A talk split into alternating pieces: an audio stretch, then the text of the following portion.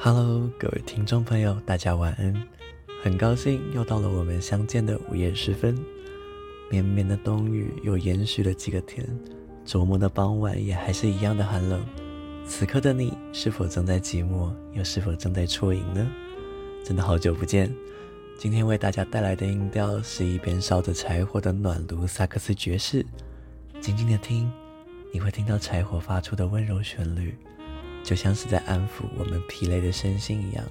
在我们的灵魂深处，轻轻的、轻轻的唱着温暖的摇篮曲。时间也来到了二月底，大家也都开工开学一阵子了，不知道你们过得好不好？我们习以为常的每一天里啊，在世界上的好多角落，总是有许许多多的人在饱受战乱和疾病的折磨。这几天在东欧也发生了大规模的战争后，有好多好多的人失去了他们的家园和亲爱的人们。趁着现在正好是和平纪念日连假，希望每个正在遭受困难的人们都能够早日迎来和平的曙光。今天也非常的开心，能够在这个夜晚的温馨时刻和大家一起 say good night。这里是 EG Fat 频道的晚安电台节目，我是 Ken，非常欢迎，也感谢大家今天也来到这个属于你。也属于他的睡前晚安频道。在之前的单集里面，我们就曾经有聊过忧郁和忧郁症的一些小事情嘛。那今天我们要一起来聊聊关于忧郁症这件事情。而这一次，我们要站在的是一个陪伴者的角度上来认识它。我们等等会先来说说忧郁跟忧郁症到底是哪里不一样。嗯，再说说忧郁症以及我们应该要怎么样去面对它。还有，如果我们身边的人如果是这样子的情况，我们究竟应该要怎么样去做才会比较好？其实一直以来，我的身边都有一些受到这个问题困扰的朋友，那我也会想着，我身为他的好朋友，我是他的兄弟姐妹，我到底应该要怎么样做，我才是对的？从一开始的无助到开始去探索，到底怎么样子的调试才会是平衡的？我反反复复经历了很多的挫折，慢慢的我就有学习到说，如果没有对这个问题有正确的认识，只是用那些你以为很合理的视角去说教，或者是甚至责备，不仅不能为你所爱的人带来力量，甚至可能会让你自己都陷入沮丧的氛围中。是这样子的，嗯，有很多事情并不是说你想努力就能够达到那个效果。那在陪伴这件事情，当然也是一样的。今天不管说是陪伴一个，呃，一般人，或者是像我们今天要讲的深受忧郁症困扰的人，或者是其他的生理疾病的人，怎么样都好。既然是在陪伴之中的话，那我们就应该要去了解一下他们到底需要的是什么，那我们应该做的是什么。如果我们过度去想要达成某一个我们自己想要的效果，那其实很有可能就是你越努力越达不到那个境界。相反的，可能就是因为你过度的努力，会反而让你关爱的人感受到一些压力，最后会显得你的关心并没有达到你预期的效果。这样，那在决定做这期节目之前，我和很多朋友都有聊过。包括一些呃有学过心理的朋友啊，还有读过这个医学的朋友啊，还有一些就是也常年深受这个忧郁症困扰的朋友，和他们聊一聊，整理了一些想法，还有一些资料，希望可以给更多需要的朋友一些参考。如果你的身边没有像这样子的朋友的话，那也希望今天的这期节目可以让你对这个话题有更进一步的认识。好，那首先我们就先来聊聊这个忧郁和忧郁症到底是哪里不一样。简单来说，忧郁的话，它是一种情绪，它就像是开心、沮丧一样，它是会随着时间呢、还有一些你碰到的事件更迭，都会有不一样的。比如说，我今天在玩游戏，我就是很开心。那我等一下要跟喜欢的女孩子去约会，我就哇，好紧张，好紧张。然后我今天考试考不好，我期末被当，我就。哇，气死 哦，好痛苦。那其实我们像这样子的情绪，都是会随着时间还有不同的场合，我们都会去更改的。我们就算在伤心难过，但是呃，我们碰到开心的事情，我们刚刚的难过就好像是大风吹过乌云一样，是会烟消云散的。呃，但是忧郁症呢，它就像是肺炎、肠胃炎一样，它是一种身体的疾病，只是说你从外表上面你可能看不出来它有什么不一样的地方，比如说，呃，你的手骨折了，很明显就是会吊着绷带嘛。那如果生了像肺炎这样重病，你可能会躺在加护病房里面。那我们也都很能够了解到，这样是一种生病。那忧郁症的症状的话，它是反映在心理层面上面的，可能就会造成有些不了解的人来说，他会觉得并没有什么，而有一些错误的想法跟错误的见解，甚至是做出一些呃。没完全没有助于帮助他身边生病的朋友的事情。那今天 Ken 就先来当一回生理学小老师，跟大家说一说一下他的致病机制到底是怎么一回事。哈，我们来看一下生理方面呢，就是说，呃，我们脑中啊，就是神经传递物质，若分泌异常的话。有可能就是会造成各种各样的一些疾病嘛。那大家知道，呃，忧郁症那很明显的影响在心理层面上面，所以大家可以简单的想说，就是大脑生病了。那我们的大脑大家还记得吗？生物学里面，大脑是一个什么组织？它其实就是神经组织。那神经跟内分泌这两个系统是密切不可分离的，它们都会有一些交互作用的影响。所以呢，我们的内分泌啊，如果出现问题的话，当然很有可能就会影响到我们的呃关于想法上面的部分。所以忧郁症它也主要就是跟这种激素方面的问题有关系。那比如说像血清素分泌异常，一般被认为是引起忧郁症的主因了哈，皮质醇的分泌异常也会说跟忧郁症有些关系。那一般的情况下，像如果我们平常压力大，皮质醇都会抑制神经传导物质的分泌，造成情绪低落。那还有就是说，忧郁也跟我们额叶啊、基底核、下视丘还有边缘系统的一些功能跟结构是有关系的。尤其是在我们的大脑里面，边缘系统是主要掌管情绪控制的，所以如果出现异状的时候，就很容易产生忧郁症的现象。那这是目前比较公认的结果了哈。如果大家有兴趣的话，也可以再去一些医学期刊上面多多了解一下这方面的病理。那我们简单就讲到这边。所以像我们刚刚这样讲下来，也就是我们可以了解到说，诶，为什么有些外表看起来没有受伤、没有生病，好像只是心情不好的人去看了身心科诊所，为竟然会像是去看了耳鼻喉科一样，拿了一些药，然后要固定的要吃。因为像我们刚刚就有说到说，忧郁症的一个重要病理就是内分泌的问题嘛，他身体里面缺乏了某些激素，所以这些忧郁症的药物，它就是为了要去提高这些缺少的激素来达到治疗效果。好，那我们聊到这边，我相信大家应该都对于忧郁还有忧郁症的区别都有一些基本认识了。好，那接下来我们重点就是要放在说，如果我们身边有忧郁症的亲友，我们究竟应该要保持一个怎么样子的心态，还有角度来陪伴在他们的身边，跟他们一起度过困难。在开始之前呢，首先大家有一件事情，无论如何要跟我约定，我们一定要一起记住的，那就是千万不要用一般人的思维来放在对方身上，可以吗？好，有了以上的认识，那我们就可以来接着聊聊，我们究竟应该要怎么样子来陪伴患有忧郁症的亲友喽。首先有几个核心的 NG 句子，拜托各位一定要记住，千万不要说。第一个就是，如果你跟你的需要陪伴的人说，你要克服他，你真的只是想太多了。我跟你讲，你要改变你的想法，你才能点点点点点。完蛋了！如果你真的对忧郁症的朋友们讲出了这样子的话，非常的不妥，这几句话绝对会是忧郁症的患者最讨厌听到的话。但这些朋友们，我相信早就想过这些方法，实际上就是办不到呀。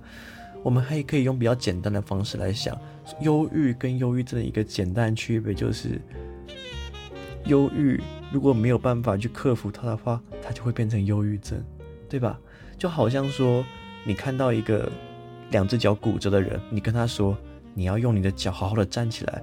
这样子的事情就是这么的不合理，所以如果你去跟忧郁症的病症患者说，你为什么不想办法换个想法，让自己好起来呢？这件事情就像是你跟刚刚说的腿骨折的人，你叫他站起来一样，非常的不合理。这同时也会带给忧郁症的患者非常大的压力，让他们认为，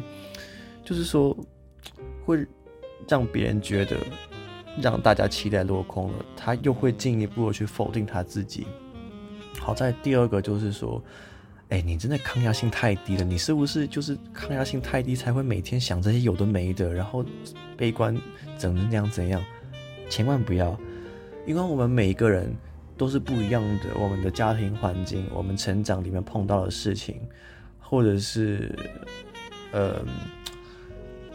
碰到的一些人际关系的压力啊，等等等，甚至是其实基因遗传等等，都可能会造成很多很多。引发忧郁症的原因，所以我们并不能够用我们自己的标准去看待他们，而跟他们说出你为什么抗压性太低这样子话，因为其实我们每个人的起跑点就是不一样的，有的人天生就是抗压性很强，有的人就是刻在基因里面的。如果我们都不能够去设法理解这些事情的话，那我们真的没有理由，也没有条件可以站在这些人的旁边陪伴他们。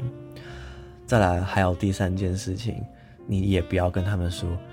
我跟你讲，你不要整天想着要要虐待自己，要自杀什么的。我跟你讲，自杀不能解决问题。诶，如果你这样讲的话，也会是一个大麻烦哦。因为当患者们听到这句话的时候，他们可能只会更想自杀，你知道吗？因为对于他们而言，那个问题。我们刚刚说的自杀不能解决问题，那个问题对于他们来说就是他们自己，所以因为自杀能够一劳永逸的去解决问题，那他们当然会觉得你讲的东西是不合理的。如果能够了解这件事情的话，我们可以比较容易的去站在他们的角度去帮他们一起思考，跟他们一起度过困难。好，那注意了以上几句话之后，那我们站在他们旁边的时候，我们可以怎么样子去帮助他们呢？我们参考了很多资料，大概整理了以下几点，我们大家可以一起聊聊，参考参考哈。这个都是可以去去全变，去一些呃，根据不同的个案去调整的。但是核心概念，我想一定是一样子的哈。如果有什么想要讨论的话，其实也可以在我的 IG 来这边私讯留言，我觉得这是一件非常重要的事情，毕竟这关乎我们还有我们的亲爱的人们的健康问题，所以能够多一点讨论，我想都会是好的哈。好，第一个就是说倾听跟陪伴了。其实不管是不是生病的患者了，就算是一般的朋友也好，只要在人家需要的时候，其实陪伴这两个字的意思就是让你陪在他身边，伴在他左右。你其实并不需要多说什么，多做什么，你也不需要二十四小时随时待命，你只是要让他们感受到说你是需要他们的，而且他们也需要你的，你们互相在意，互相需要，其实这样就够了。那其实你也可以告诉你的朋友说，伤心也没有关系。怎么说呢？其实现在的这整个风气来说，就是倾向说，诶，我们每个人都应该要正向思考。我们如果陷入负面的情绪，我们那样做是不对的。我们应该要好拿出正确、呃正面向上的积极态度。而你需要知道的是，忧郁症的朋友们，他们就是没有办法。快乐起来，所以如果你一再的和他这样讲的话，就是让他一定要开心、要快乐，这都是一种压力。但是你可以换一个方向，你可以跟他说，伤心、难过都没有关系，因为你不需要问在意这个社会大气、社会的风气、这个言论的压力，你根本不需要在意那么多，你只要做你自己就好了。其实这也不只仅限于忧郁症的患者身上。其实你想想，我们从小到大，国小、国中、高中，甚至大学，现在嘛，我们环境中总是会有那种就是很安静、很沉默的人，然后会会被人家说性格有问题。他是不是其实有的时候他为了想要表现自己，他会把自己强装得很乐观、很活泼，但是实际上他们的心里并不是这样子，因为社会普遍就会觉得说。呃，正面情绪、正面的性格才是好的，这样导致可能会有某些人过度的压抑。其实，帮助他们去表现他们自己，也是我们陪伴者所需要注意到的事情啊。再来就是自然的和他们去相处，你可以做你自己，用你自然的声音跟他们说话就好了。你们平常是怎么相处的？诶，你们现在就继续怎么相处。你不需要因为他们现在的状况，你特别刻意的去改变跟他们讲话的方式。你只要能够注意我们以上有讲到几个，就是千万不要讲出来的话。其实你跟一般人讲话怎么讲？你就跟他怎么讲话，你们以前怎么相处，现在又怎么相处，那就是最自然最好的。这样你不但不会给他压力，你还可以就像是平常一样跟他相处。再就是你也可以很明确的表示说：“嗨，哥们，就像是以前一样，你以前需要我，我就可以随时出现在你旁边；你现在需要我，我也可以出现在你旁边。就像是告诉他说，其实他需要帮助的时候，大家都在。那一方面。”你也可以说哦，我其实最近也有一些事情怎么样子，我也希望可以跟你讲讲。有的时候，当然这个比较看情况，听好，不是每个人都可以这样子，但是你可以调整一些方法，让他知道，其实你也是蛮需要他的，他也是有他重要的地方的，一点一滴，一滴一滴的，其实都能够带来一些好的效果。那再来就是，你也可以邀请他们跟你一起出去活动活动啊，就是很小的事情也没有关系，就是哎、要不要去买个东西啊，去看个电影啊，去唱个歌啊，打个游戏啊，我们可以这样子邀请一下，就像是一般人一样，一切就像是一般平常一样，不用特别的去改变什么你们的相处方式，但是记得不要强迫他们一定要接受你的邀约，我相信你也不会想要别人。强迫你要干嘛干嘛吧，他们当然也是一样的啊，对吧？其实我们上面讲了这么多，有一个最核心的观念，不知道大家有没有发现呢？就是说，不要给人家压力，在你说出口、做出手之前，其实先想想，我这么做到底对他来说会不会是一种压力？当你确认它不是一种压力的时候，你再送出手会比较好。如果你一直抱持着一种想法，就是说，哎，那些低潮哦，你你之前碰到的那些麻烦的事情，我都碰过更麻烦的事情啊，我还不是活过来了？我可以，你不行，那不就是你太烂了吗？你如果心里是抱持着这样子的想法的话，那你真的不够格陪伴在他们的左右。其实，忧郁症的患者啊，跟我们其他人来说，就像是我们隔在河水的两个岸边，在河边的这一边。你的生病的朋友们正在用别人看不见的方式，在他们的头脑里面打仗，而在河的另外一边，不了解详情的人就在那边看，哎，奇怪，他们在打什么？哦，你们干嘛这么忧郁？换个想法不就好了，对不对？就像是我们刚刚前面提到的，你叫别人去改变想法，他们就是办不到，所以你一定要能够把这件事情摆在你的心上。其实平常啦。我们本来就很常会去拿一些自己的经历，还有我们自己的想法、我们自己的认知，作为看待其他人事物的价值观。所以，你很多时候你会听到一些老师跟父母啊，就会跟小孩说：“我们以前可以，那你现在为什么不行啊？现在年轻人怎样怎样，对不对？是不是听起来还蛮讨厌的？那既然我们很讨厌这样子的事情的话，那换位思考一下，我们是不是也可以注意一下，不要讲出像这样子类似的话呢？”我们如果用单一样子的价值观，我们去看待其他的事物，那总是会出问题的。所以呢，我们刚刚讲了这么多、这么多的资料，这么多的事情，除了核心的价值观之外，我们还一定要了解的，就是套路套用在一个人身上可以，不一见得套用在另外一个身上可以。毕竟你需要陪伴的那些都会是你自己的亲朋好友，不是我的亲朋好友，也不是他的亲朋好友，对吧？所以依照你们平常的相处模式啊，你们可以自己去衡量出一个最适合的、最属于你们的相处模式。这个一定会是一个很艰辛的过程，但是我相信有你们羁绊，你们一定可以一起去度过这个困难的。那也记得千万不要想要把一个人，就是一个人去揽下所有的事情跟所有的负担。负担是需要一起去分享的，你可以多和别人聊聊，多和几个朋友们一起聊聊，商讨一下可以怎么做，或者是可以一起去哪里做什么的，千万不要一个人默默的承受下一切。